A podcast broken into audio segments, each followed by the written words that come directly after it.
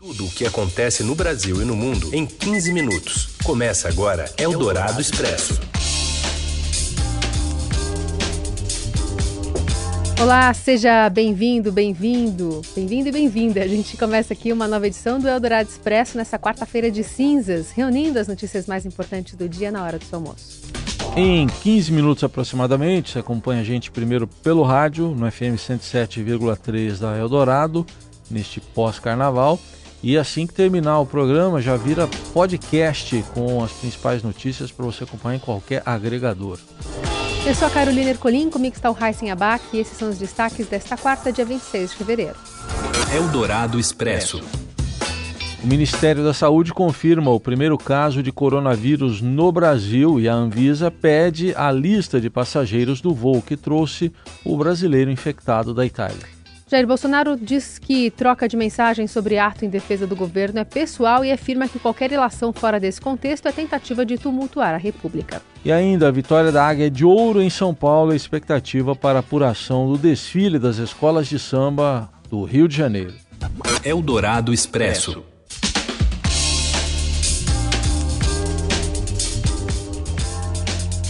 Presidente Jair Bolsonaro se manifestou nesta quarta-feira pelas redes sociais sobre o vídeo que disparou do seu celular e aplicativo WhatsApp, convocando apoiadores a irem às ruas no dia 15 de março para defendê-lo.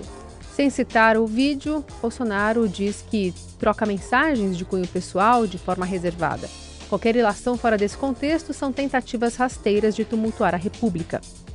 O vídeo de 1 minuto e 40 segundos usa o hino nacional, tocado no saxofone, como trilha sonora. O print da mensagem foi publicado pela jornalista Vera Magalhães, que é colunista do Estadão e editora do BR Político. A sequência de imagens usa a facada que o então candidato à presidência sofreu em Juiz de Fora em setembro de 2018 para destacar que Bolsonaro quase morreu para defender o país. Segundo a narrativa, o presidente agora precisa que as pessoas vão às ruas para defendê-lo. Juntamente com o vídeo, o presidente escreve: 15 de março, barra General Heleno, barra Capitão Bolsonaro, barra O Brasil é nosso, não dos políticos de sempre. E a convocação para as manifestações contra o Congresso gerou reações no mundo político e também nas redes sociais. Acompanhe mais informações direto de Brasília com o Daniel Vetterman. Oi, Vetterman. Olá, Heisen. Olá, Carol. Há uma reação intensa no Congresso Nacional sobre os vídeos enviados pelo presidente Jair Bolsonaro, convocando a população para uma manifestação contra o Congresso no dia 15 de março. Parlamentares cobram os presidentes da Câmara e do Senado sobre um posicionamento. Rodrigo Maia e Davi Alcolumbre ainda não comentaram. A manifestação foi convocada após uma articulação do Congresso para derrubar vetos de Bolsonaro ao projeto que obriga o executivo a pagar todas as emendas parlamentares. Derrubar todos esses vetos voltou ao radar dos deputados e senadores uma ação efetiva sobre eventual pedido de impeachment, porém, ainda depende de negociação com os líderes da Câmara e do Senado. Nos bastidores, congressistas da oposição e do Centrão avaliam que, por enquanto, um pedido de impeachment poderia fortalecer a imagem do presidente da República e isso dependeria de um desgaste maior do governo. A gente segue acompanhando as repercussões. Eldorado Expresso. Os ex-presidentes, como Fernando Henrique Cardoso e Lula, repudiaram a convocação enviada por Bolsonaro. O tucano fala em crise constitucional com consequências gravíssimas. Outro tucano, governador de São Paulo, João Dória, também lamentou o desrespeito às instituições e os pilares democráticos do país.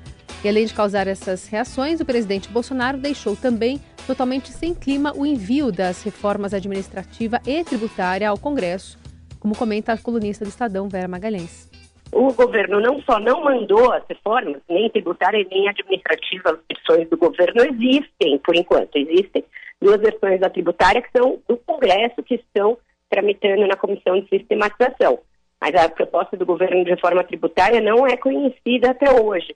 E a reforma administrativa está sendo segurada no Palácio do Planalto há semanas é, não tem clima nenhum para mandar isso para o Congresso com esse alvoroço criado pelo próprio presidente da República do nada. E o decano do STF, ministro Celso de Mello, afirmou que, se confirmada, a mensagem revela a face sombria de um presidente da República que desconhece o valor da ordem constitucional, que ignora o sentido fundamental da separação de poderes, que demonstra uma visão indigna de quem não está à altura do altíssimo cargo que exerce. O ministro Gilmar Mendes também tuitou dizendo o seguinte, que ele escreveu que nossas instituições devem ser honradas por aqueles aos quais incumbe guardá-las. Eldorado Expresso. E um morador de São Paulo é o primeiro caso de coronavírus no Brasil. O exame primeiro que foi realizado que deu positivo acabou sendo confirmado depois na contraprova. O resultado da contraprova saiu hoje e o brasileiro é um homem de 61 anos que chegou no fim de semana da Itália que é um dos novos focos do surto pelo mundo. E segundo o ministro da Saúde, Luiz Henrique Mandetta, a Anvisa e a Polícia Federal agora uh, devem entrar em contato com 16 passageiros que estavam próximos ao paciente contaminado, sendo que sendo eles e sendo ele, que eles estavam aí em cadeiras laterais aí do paciente e também outro que estava nas duas outros que estavam nas duas fileiras da frente do avião. O ministro Mandetta então confirmou o caso né, no exame de contraprova e vamos ouvi-lo. Isso aí a Anvisa localiza cada um deles, tem o telefone, a Polícia Federal tem esse controle. A gente entra em contato e comunica. No avião que você veio, teve uma pessoa que foi testada positivo. Caso você tenha febre, tosse, tá? imediatamente é, se comunicar com a, a, o estabelecimento de saúde. Mas não existe quarentena, é, porque não existe eficácia nesse tipo de situação. Durante essa entrevista coletiva no Ministério da Saúde, o secretário estadual de Saúde de São Paulo, José Henrique German Ferreira, afirmou que o estado está preparado para uma eventual possível epidemia. De acordo com o ministro da Saúde, serão tomadas medidas adicionais em relação a aeroportos algumas medidas adicionais em relação é, ao, aos portos e aeroportos, é, para se utilizar de mecanismos de internet, a gente deve tá, concluir agora o aplicativo, onde cada um que chegar ao Brasil baixa o aplicativo e ali ele vai receber o nível completo de orientações. E o ministro foi questionado sobre o motivo de o paciente ficar em isolamento residencial e respondeu. Você levar esse paciente para dentro de um ambiente hospitalar para fazer isolamento dentro de ambiente hospitalar, você só aumenta a chance de outros pacientes em estado debilitado de poderem ser acometidos. O protocolo é muito claro de que esses pacientes ficam em isolamento domiciliar. Quando ele termina o seu período de, de sintomas, ele estando bem, ele, ele, pessoa, já tem todos os anticorpos, Aí o contactante, no caso a esposa, a gente monitora por mais 14. Bom, e esse problema sanitário afeta já as bolsas na Europa, que operam em queda e atingem mínima de quatro meses com aumento de riscos pelo coronavírus. A Itália confirmou mais uma morte pelo vírus, aumentando o total agora para 12. A França tem duas mortes computadas. Há casos de investigação na Alemanha, na Áustria e na Grécia. Segundo o virologista Gúbio Soares, um dos principais pesquisadores do Brasil, o país está aprendendo com os erros dos outros países. China. Na China houve um, alguns erros, né? Eu acho, na minha opinião pessoal, o erro de você manter um navio, aquele como estava lá no, no Japão, você manter todo mundo no navio, é lógico que a maioria ia se contaminar, porque o vírus está circulando dentro do navio, dentro do espaço do navio. O Brasil está aprendendo com os erros do outro e tomando e corrigindo, né? E corrigindo as medidas aqui. O governo brasileiro está bem preparado, tem toda uma rede estabelecida. A população não deve ficar assustada. Né? Nós estamos em uma época de verão no país isso dificulta a propagação do vírus. Por quê? Porque as gotículas essas, elas vão secar rapidamente no ar pelo calor. Segundo o pesquisador que desenvolveu o teste rápido para o Covid-19, a gripe comum ainda é mais perigosa que o coronavírus. Porque, em realidade, o coronavírus esse, ele causa uma gripe é, em alguns indivíduos pode levar a um estado mais sério, principalmente pessoas acima de 65 anos. O HN1 no Brasil tem matado muito mais do que esse coronavírus, se por acaso chegar assim como se fosse uma epidemia. Segundo o virologista da Universidade Federal da Bahia, o Brasil escapou de um período crítico para a transmissão, o carnaval. Além disso, no verão, as altas temperaturas então retardam o risco de propagação do coronavírus. Enquanto isso, os Estados Unidos já estão testando uma vacina em humanos. O primeiro participante do experimento é um americano que, inclusive, foi repatriado após ter sido colocado em quarentena nesse navio que o pesquisador citou, o cruzeiro Diamond Princess. E o coronavírus também mexe com o calendário esportivo. Quem atualiza as informações para a gente é o Robson Morelli. Olá, amigos! Hoje eu quero falar de um caso muito sério: coronavírus. Sim, esse vírus mexe com o calendário esportivo nessa temporada. Muitos eventos esportivos, alguns ligados até aos Jogos Olímpicos, foram cancelados, foram postergados, alguns estão sem datas para acontecer. O fato é que o coronavírus começa a se espalhar, o Brasil registra também o seu primeiro caso em São Paulo é, e o futebol, de modo geral, é, sente um pouco isso. E nesse momento é tudo uma condição de precaução. A gente precisa separar muito bem é, o que é necessário fazer, o que é precaução, o que é desespero. É, as pessoas envolvidas com a doença falam, de modo geral, para que não haja pânico pânico nesse sentido. Os Jogos Olímpicos em Tóquio, próximo da China, né, marcados para os dias, é, para começar no dia 24 de julho é, e vai até o, no, o, dia 9 de agosto, os Jogos também começam a ficar aí sobre um olhar de preocupação em relação à participação das delegações, a procura por ingressos, alguns eventos testes também sendo adiados. É, estava previsto um evento desse tipo com os voluntários para os Jogos Olímpicos e esse evento foi desmarcado. Então há toda uma preocupação, mas o Comitê Olímpico Internacional, neste momento, fala que todas as datas, todos os eventos vão ser mantidos no sentido de realizar os Jogos em Tóquio nesta data. É isso, gente. Valeu, um abraço a todos. E a gente tem a repercussão agora do presidente da Câmara dos Deputados, Rodrigo Maia, que tuitou a respeito das mensagens enviadas pelo presidente Bolsonaro sobre os atos de março. Segundo ele, criar tensão institucional não ajuda o país a evoluir. Somos nós, autoridades, que temos de dar o exemplo de respeito às instituições e à ordem constitucional. O Brasil precisa de paz e responsabilidade para progredir. Só a democracia é capaz de absorver sem violência as diferenças da sociedade e unir a nação pelo diálogo. Acima de tudo e de todos está o respeito às instituições democráticas, foi o que escreveu o presidente da Câmara, Rodrigo Maia. Seu dinheiro em ação. Os destaques da Bolsa, com Vitor Aguiar. Oi, Vitor, boa tarde. Oi, Raíssen, boa tarde. Boa tarde, Carol. Boa tarde, ouvintes. Tudo Oi, bem? boa Como foram de carnaval? Tudo certo, né? Mas o carnaval aqui acho que vai rolar hoje no mercado financeiro, ou não? Olha, não vai ser exatamente uma festa aqui no mercado hoje, viu, pessoal? O Ibovespa, né, os mercados brasileiros como todos estiveram fechados né, na segunda e na terça-feira por causa do carnaval, e hoje eles abriram mais tarde. Na verdade, eles acabaram de abrir a uma da tarde e olha só, o tom aqui das negociações é realmente muito pressionado, muito negativo. O Ibovespa, para vocês terem uma ideia, acabou de abrir, está aí despencando 4,2% no nível de 108.905 pontos. O dólar também tem um dia de pressão, agora sobe 0,60%. Com isso, já está em R$ 4,41. Isso tem mais a ver com a questão do coronavírus ou também com as turbulências políticas aqui do Brasil, Vitor?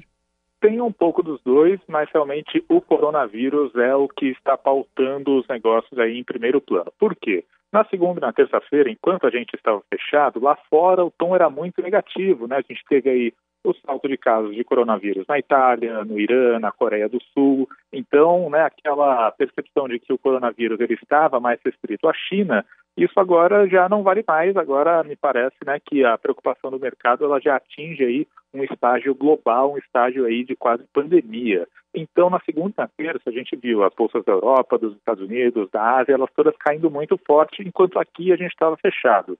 Então, hoje, com a reabertura, a gente tem que se, é, digamos, que se ajustar aí ao desempenho das bolsas globais esses dois últimos dias.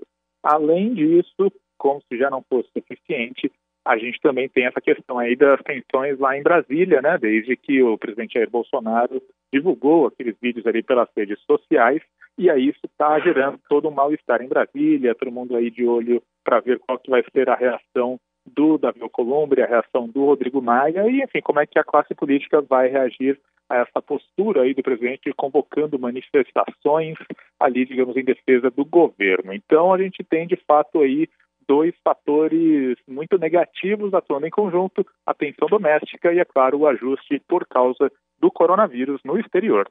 Muito bem, a gente continua acompanhando toda essa oscilação do mercado também no seu dinheiro. O Vitor também continua de olho aí na, na tela para acompanhar e atualizar os ouvintes e os leitores. Obrigada, é viu, Vitor? É isso aí, vai seudinheiro.com, a gente vai acompanhar aí todos os detalhes dessa sessão que promete ser turbulenta aqui no Brasil. Vem, viu, gente? Muito obrigado e até amanhã. Até.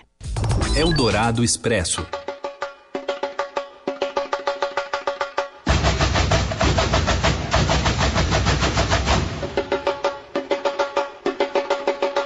E a partir de hoje, a partir das 4h15 da tarde, mais especificamente, tem a apuração das escolas de samba do Rio de Janeiro. E a gente vai até lá conversar com o repórter Rafael Moraes Moura sobre essa expectativa para o resultado da vencedora do Carnaval 2020 aí no Rio. Tudo bem, Rafa? Bom dia, boa tarde.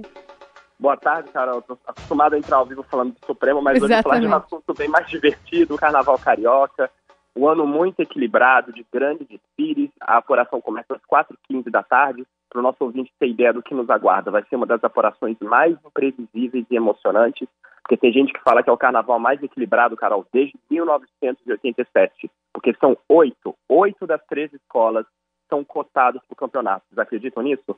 Viradouro, uhum. Grande Rio, Portela, Mangueira, Vila Isabel, Salgueiro, Mocidade e Beija-Flor. A campeã vai ser uma dessas. Oito favoritas, cada uma cometeu um errinho, Beija-Flor com enredo confuso, Grande Rio cometeu erro em evolução, Mocidade, plasticamente, falando de Aldo Soares, foi emocionante, mas pecou um pouquinho na plástica. Então a gente vai ter uma apuração aí com muita, uma disputa muito forte, uma diferença pequena entre as escolas e provavelmente mudando toda hora o ranking, né?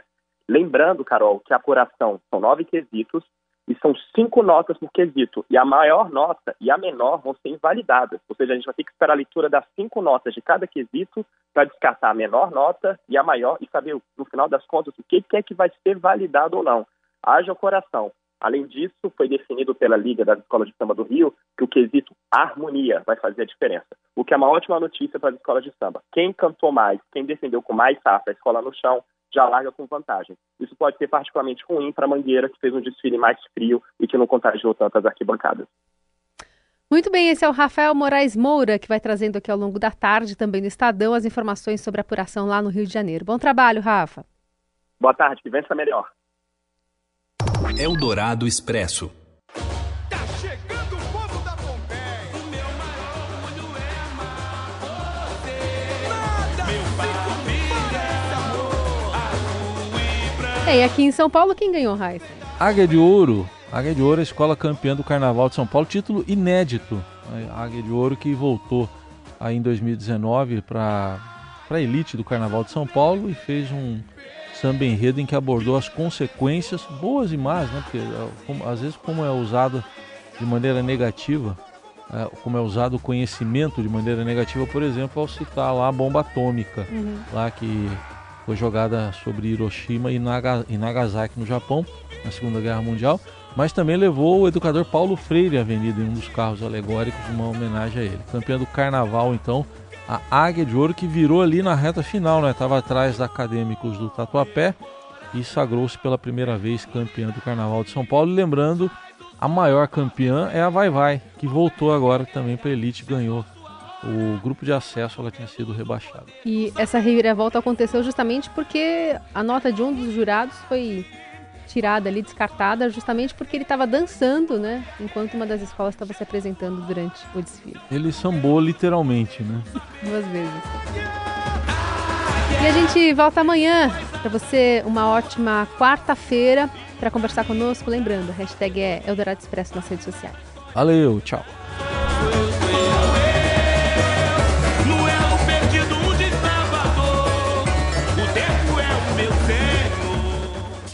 Você ouviu Eldorado Expresso tudo o que acontece no Brasil e no mundo em 15 minutos.